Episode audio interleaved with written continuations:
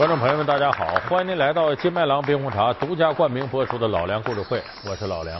我们这个系列呢，给大家讲中国历史上有名的大富豪。你看，同样是大富豪啊，他不一样。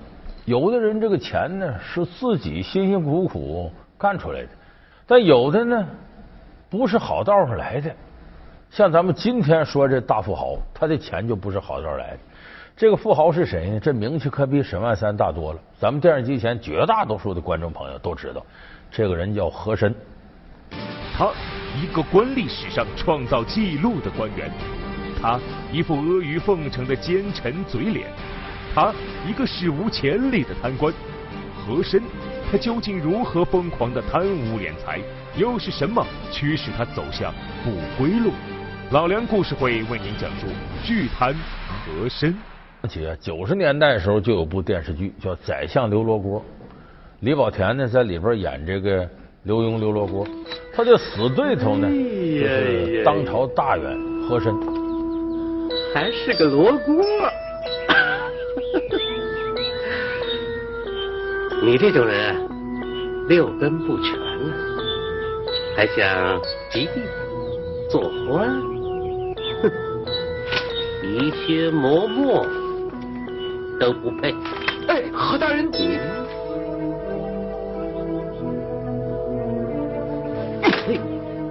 和珅呢 那时候开始就是王刚演的，在那之后呢，这王刚就成了和珅专业户了，就他演和珅，这才把我们。视野当中，这个和珅一步一步给放大，大家才知道原来和珅是这么大个贪官。而且你看后来这个《铁齿铜牙纪晓岚》里边，和珅这形象更立体化。纪晓岚，你太放肆了！这是个何大人，要想救皇上，这个座还只有我来坐。你有病啊！这坐与不坐与脱身何干啊？行行行行行。纪晓岚，臣在。我们如何脱身？皇上，要想脱身，有三计可行。计之一，我坐，你们站着。计之二，让何大人来给我捶背。美着你！哎，何大人，你可是说过，为救皇上，虽万死而不辞。那当然。那你给我捶捶背还不行吗？哎，这跟这有什么关系？当然。来，捶捶捶捶捶嗯，我给他捶回。哎我，说他无能，就会溜须拍马。其实这些不符合历史事实。和珅的荣华富贵呢，是在乾隆一朝，他等于掌握巨大的权力，前前后后三四十年，就他能拥有这么大的权力，这个人绝不可能是无能之辈。但是有一点咱得信，就和珅，第一个绝对的大贪官，第二个绝对的大富豪。和珅有钱有到什么程度呢？恐怕咱们这一系列说的所有富豪加起来的财产都不见得比和珅多，这是有根据的。这个后来大清有个外交家叫薛福成，他写了一本书叫《庸安全集》，这里边有那么一个小章节，这章节的名称就叫《查抄和珅家产清单》。咱都知道乾隆爷没了之后，他儿子嘉庆。根本没惯着和珅，立马就抄了和珅家。其大罪十二，经查抄和珅家产，所盖楠木房屋，建设于制，其多宝阁及隔断式样，皆仿照宁寿宫制度。其大罪十三，一家内所藏珠宝内，珍珠手串竟有二百余串。其大罪十五。又宝石鼎，并非一应带之物，所藏珍宝石鼎有数十余个，而大块珍宝石不计其数。其大罪十六，家内银两及衣服等件逾千万。其大这个时候肯定不是和珅最最鼎盛的时候了，但是这个时候查抄出来的家产、房子、钱、古玩、字画合到一块折合多少钱呢？当时的银两十一亿两白银，就咱说一两银子一两银子，十一亿两。说这十一亿两，我这么说你可能没概念。咱们一般都能换算，就说过去一两银子相当于现在多少钱？他得按什么换算呢？古往今来两样最稳定，一个是金子，为什么金子是通用货币？它的价值最恒定。第二个是米价，一斗米一升米多少钱？这是能换算过来。按米价算呢，这个大清乾隆年间一两银子等于现在的二百三十块钱，这购买力。咱就甭算二百三，把零头抹了，咱就按二百块钱算。十一亿两白银是现在多少钱？两千二百亿人民币。两千二百亿人民币是什么概念呢？就是阿里巴巴在美国上市了，一算呢，马云占百分之八点九的股份，净值二百一十八亿美元，再加上他其他家产，总共是一千五百亿人民币。跟和珅一比，和珅两千二百亿，现在首富干不过和珅，而且这还仅仅是绝对值比较，要相对值比较更不得了了。为什么呢？当时大清国库的收入，就国家财政收入，一年是七千万两银子，他有十一亿两白银，等于大清啊十五年国库的收入。所以说，和珅古往今来，这可能是第一了。那有的人说，这人呐。能吃多少喝多少啊？广厦千间，夜眠三尺啊！良田万顷，日食三餐，你就能住那么大地方，吃那么多？怎么着？和珅这么贪得无厌，能捞了十亿两白银？这跟和珅早年间的饥渴症状有关系。何谓早年间饥渴症状？咱得说说和珅身世。他家里头倒是满洲上三旗的人，有钱有势。可是问题，小时候出事出的多。和珅出生在一个衣食无忧的人家，但在他三岁那年，母亲生下弟弟和林后难产死了。和珅九岁那年，父亲常宝也因病去世。常宝的三妻四妾把家产瓜分完，纷纷带着自己的儿女离散了，留下和珅、和林没人管。幸亏一位老家丁肯接济和珅兄弟俩。经历变故的和珅变得懂事和自立。他用功读书，希望凭借自己的努力重建家门的辉煌。后来他上学，哎，这学校都不错，咸阳宫官学最好的学校，要搁现在那都是国家级重点中学。就和珅那九岁到那儿读的书，这个地方好是好，受教育也完整。但是你想，什么人能到这地方读书？那非高官即巨富，没点门子你进不来。所以这里头的人有钱有权有势。唯独和珅家道中落，爹妈都没了，所以在这里头他受那些孩子欺负。和珅到那开始念书时候很不适应，这些孩子一看呢，小孩嘛，他心智也不完全成熟，软的欺负硬的怕。一看他老实没权没势，就欺负他，所以那会儿和珅小小年纪，这心里就充满着这种积怨。他清楚怎么能够翻身呢？我得掌握权力，我得有势力，你们谁才不敢动我？所以他那时候开始对权力就格外渴望。当然，和珅运气也好，有人看上他了。谁呢？当朝的刑部尚书叫英莲。英莲为了找上门女婿，经常在乾安宫官学溜达，物色猎物。有一天，英莲看到了长相出众的和珅，就通过老师把和珅叫来，了解了他的家庭背景。一听是个家道中落的富家子弟，顿时大喜。之后，英莲就拿了一些题目考和珅，和珅都对答如流，英莲更是喜上眉梢。一七六八年，和珅十八岁，冯氏十五岁，英莲选择了良辰吉日，预备了丰厚的嫁资，亲自主持操办了和珅与冯氏的婚事。其实等于是倒插门，和珅进了这个家门，这又等于寄人篱下。什么东西呢？这都是自己这个这爷爷丈人给的。所以和珅就想，我得出人头地，我不能始终毛着腰在人前站着。所以他一旦掌握财富跟权力，越多越好，越多越好。他需要这个干什么？不是为了奢侈生活，买安全感。他小时候没这个，他觉得不安全。我现在到这程度，越多我的安全感就越强，我的优越感就越强。所以这是和珅成为大贪官的心理基础。那么跟这种拥有这么多钱的这样一种财富形态相对应的呢？和珅不是个守财奴，自己本身骄奢淫逸，生活条件那好的不得了。电视剧里反映的有一些就是历史真实。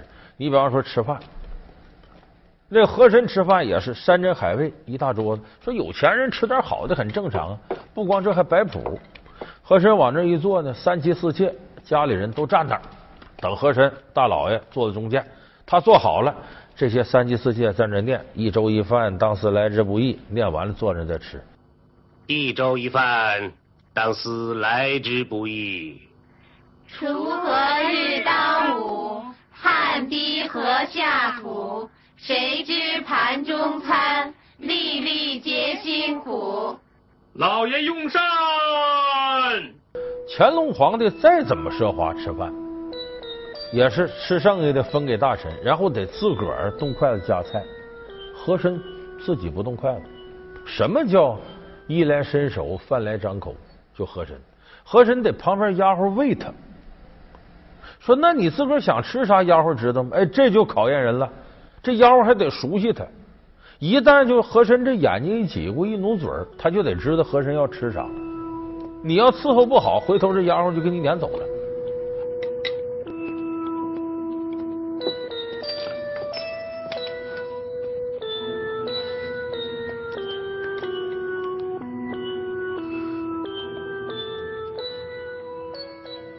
而且这个电视剧里描述了，这丫鬟喂和珅樱桃，和珅这嘴一哆嗦，这樱桃掉地上了。和珅别浪费啊！什么掉了？老爷，一颗樱桃。把它捡起来。是，老爷。这丫鬟从地上捡起，洗都不敢洗，直接得塞嘴里吃。是。就那个排场就不用说了，包括上厕所。有人说那会儿那那马桶能像现在这么好吗？但是可以用人工的。和珅上一次厕所四个人伺候，四个丫鬟伺候，一个拿香炉，为啥有味儿得熏熏味儿。另外拿扇子，您别一使劲再出了汗啊。那边俩丫鬟，一个拿手纸给他擦屁股，另外一个准备收拾马桶的，就得四个人伺候。所以你想想，为什么说和珅是大贪官？他这个生活水准要单靠收入，就朝廷给的俸禄。他维持不了这么贪生活，那即使是贪官，他得位高权重才能挣下这些钱来。和珅的官当大到什么程度，你想象不到。这也真是少有个大官。就他不仅官职高，他兼职多，同时兼任重要职务。有的职务甚至呢，是从他二十几岁开始当，一直当到四五十岁。二十岁时，和珅承袭了世职，被调入栾仪卫充当侍卫。有直接接触皇帝的机会，因为面貌英俊、口齿伶俐而获得乾隆喜爱，被乾隆选在身边听从使唤。这个和珅二十六岁的时候就当了两个大官，一个是军机大臣，军机大臣相当于什么呢？国防部长。第二个位置呢，内务府总管，相当于现在国务院办公厅主任。就二十六岁，他就当了两个重要的位置。然后接下来二十八岁，他当了户部尚书。户部尚书是什么呢？财政部部长。你看这个位置得多重要。然后呢，又当了御前大臣。御前大臣什么意思？国务院副总理。然后又是理藩院的尚书。理藩院尚书是干嘛？相当于现在民族事务部长和外交部部长。到二十九岁呢，他当了兵部尚书，就等于咱们现在的三军总司令。到三十二岁呢，当了吏部尚书，就相当于现在组织部部长。我说这些不是说他当了这个新官旧官就辞职了，是这些官他同时当。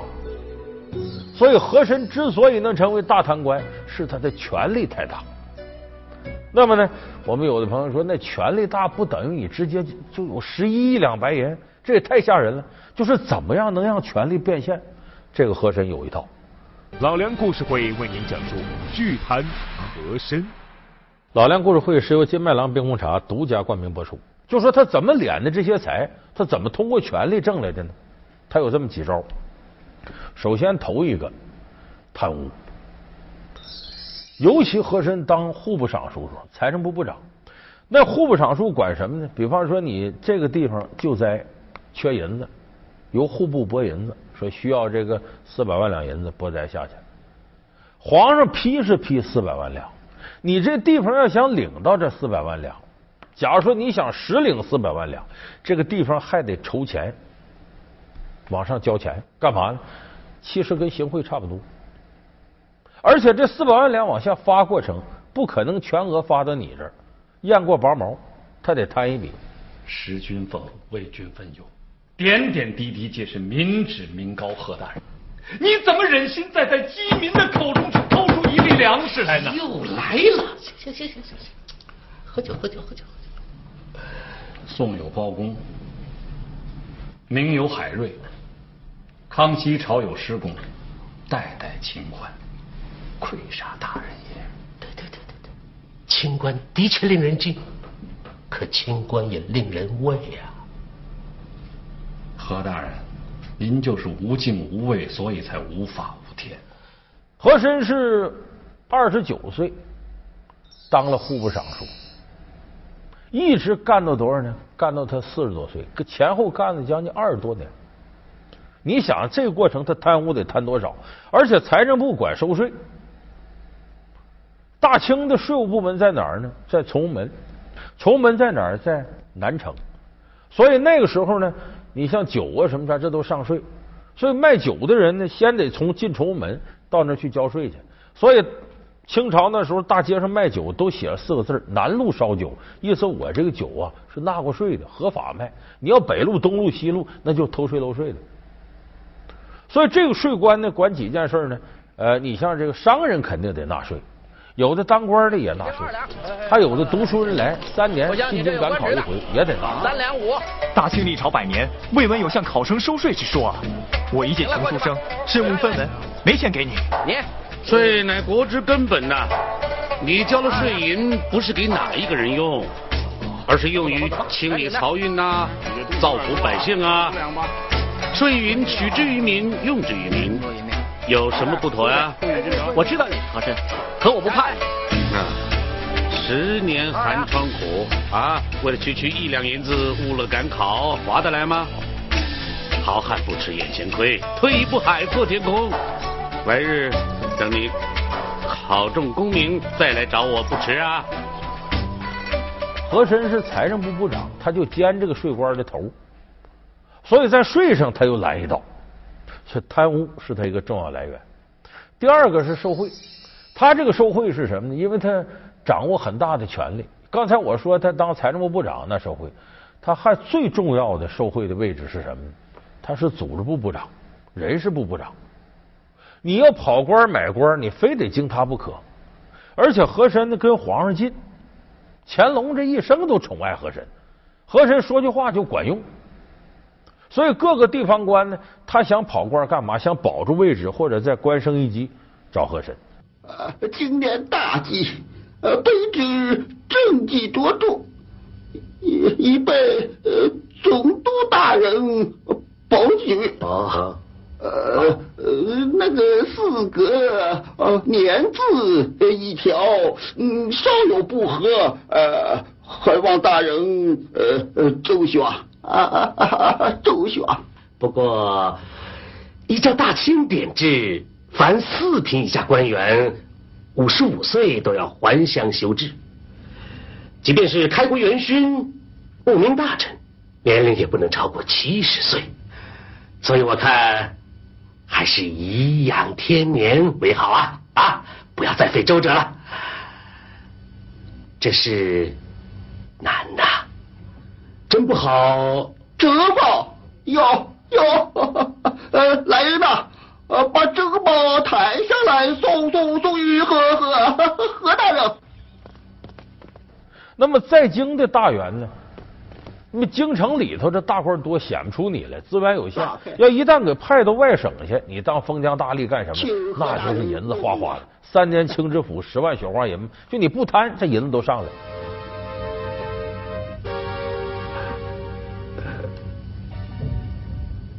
大家收下吧，大人，跟我来。而和珅当时还有名，有名到哪儿呢？敢收钱，一个是；第二个敢办事儿，就他有信誉，他收了你钱就给你办事儿。所以和珅家那门槛都给踩破了。而且和珅也真好使，送了钱回头该提官干嘛干嘛。所以在受贿这方面，和珅是发财大大的。那这个受贿呢，它有多种形式，不是说直接递银票给和珅送银子送什么，它有一些巧妙的形式，比方说雅贿。何为雅贿呢？送古玩，送字画。这古玩字画也值钱呢。和珅还开过古玩店，你把这字画送来了，很值钱，他转手搁古玩店卖了。有人说哪那么些真的字画值那些钱？哎，这就是巧妙的办法。就当时在北京琉璃厂这块，很早就开始卖字画。和珅把自己家里的字画放在那卖，可注意啊，这字画不见得都真的，哪那么些真的？假的，把字画放那卖。这个时候有人要给和珅送礼行贿，他就到琉璃厂来问：这个物件是谁的？啊，这个当朝和珅何大老爷的。说多少钱呢？说这个呀，得五万两银子。其实是个假古玩，买，把这五万两银子把这东西买下来了，买下来了，你可别忘了，这五万两银子是谁的？是和珅的，这叫雅贿，就通过这个其实是洗钱，转过身来送给和珅的。所以这是行贿的巧妙方式。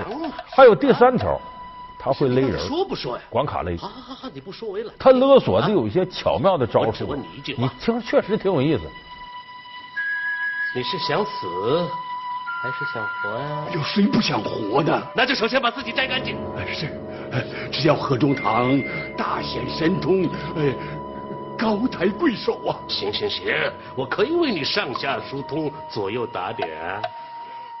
谢了谢了，你别老谢了谢了，这两句空话填不饱肚子。你得来点能够打动人心的。明白，明白。来呀！是，到后宅取银票一万两。是。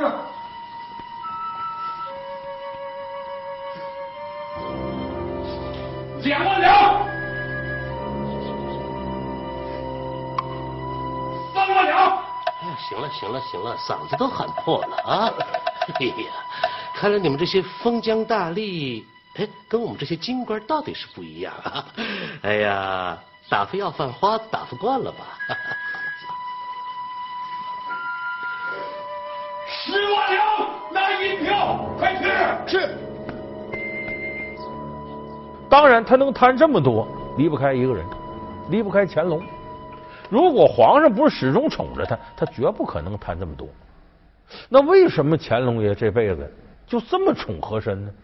和珅有什么特殊的本事，让乾隆始终对他好上加好呢？咱们下期节目给大伙说说乾隆和和珅之间的关系。他是中国王朝历史上一个史无前例的贪官，他是最受清朝乾隆皇帝欣赏的臣子，他是最能揣摩圣意的奴才。和珅究竟用什么手段成为皇帝身边的红人？又是为何一夜之间突遭变故，性命堪忧？老梁故事会为您讲述和珅受宠之谜。好，感谢您收看这期老梁故事会。老梁故事会是由金麦郎冰红茶独家冠名播出。我们下期节目再见。